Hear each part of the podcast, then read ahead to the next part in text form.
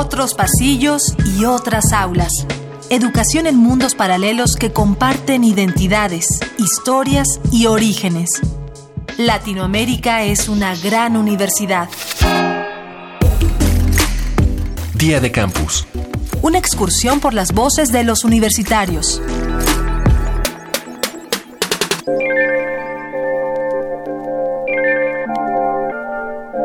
Aunque siempre podría hacerse más, sería injusto decir que las instituciones se mantienen pasivas en torno al desarrollo tecnológico.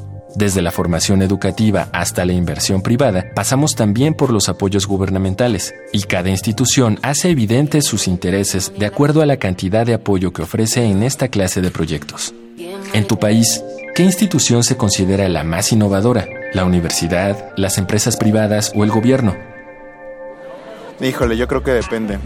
Porque la universidad pues, puede ser la que la desarrolla, la empresa privada puede ser la que la ocupa y el gobierno pues, pues digamos que es un poco de las dos, ¿no? Porque hay programas también del gobierno que, las, que se hacen específicamente para eso.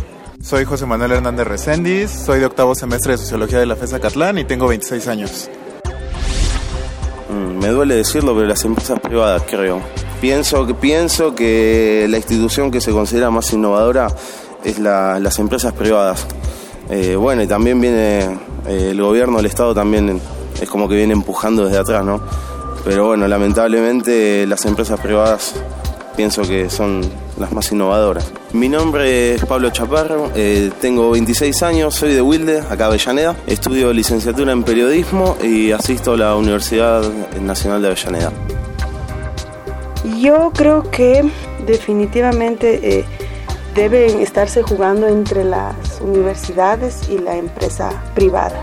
Hay universidades privadas que seguramente pasan a este canon de la empresa privada que disponen de, de mucha tecnología, pero hay universidades públicas que también están ingresando en este en esta dinámica de innovar tecnología, de, de construir sistemas de producción de tecnología. Mi nombre es Paola Miranda, tengo 25 años y soy estudiante de la carrera de Turismo Histórico de la Universidad Central del Ecuador y vivo en, en el país de Ecuador. Bueno, pues definitivamente las empresas privadas.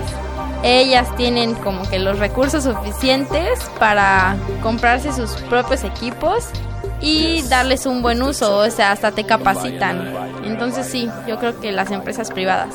Mi nombre es María del Pilar Sordo Sánchez y tengo 24 años. Soy de Tuxtla Gutiérrez, Chiapas y estudio la carrera de Ciencias de la Tierra en la UNICACH, Universidad de Ciencias y Artes de Chiapas.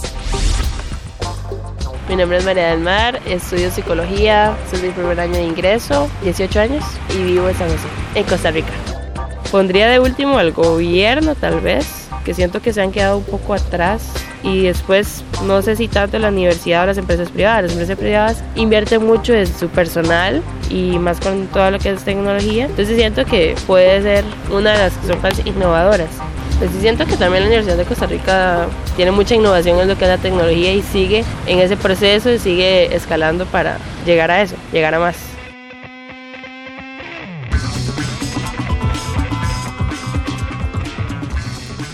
El desarrollo científico y tecnológico es una obligación hasta evidente para las instituciones educativas. Las empresas privadas invierten en él por las ganancias que le supone en el mercado actual, pero la actitud de los gobiernos parece ser siempre de cierto compromiso forzado. ¿Hay un desinterés por los gobiernos por apoyar el desarrollo de la ciencia y la tecnología en Latinoamérica? ¿A qué se puede deber? Doctor Celso Garrido profesor distinguido de la Universidad Nacional Autónoma Metropolitana, jefe del área de Empresas, Finanzas e Innovación y secretario de la Red Universidad Empresa, ALCUE. Bueno, sí, ha habido durante la década de los 2000 hubo una mejoría relativa del interés de los gobiernos por apoyar la ciencia y la tecnología que después de la crisis del 2015, particularmente bueno, en toda la región, se ha, se ha disminuido por problemas fiscales fundamentalmente, digamos. Hay que decir que los países en la región tienen economías que demandan poca ciencia y tecnología. Entonces, esto desalienta la necesidad de inversiones en esta dirección. Pero además ahora los gobiernos atraviesan problemas fiscales importantes.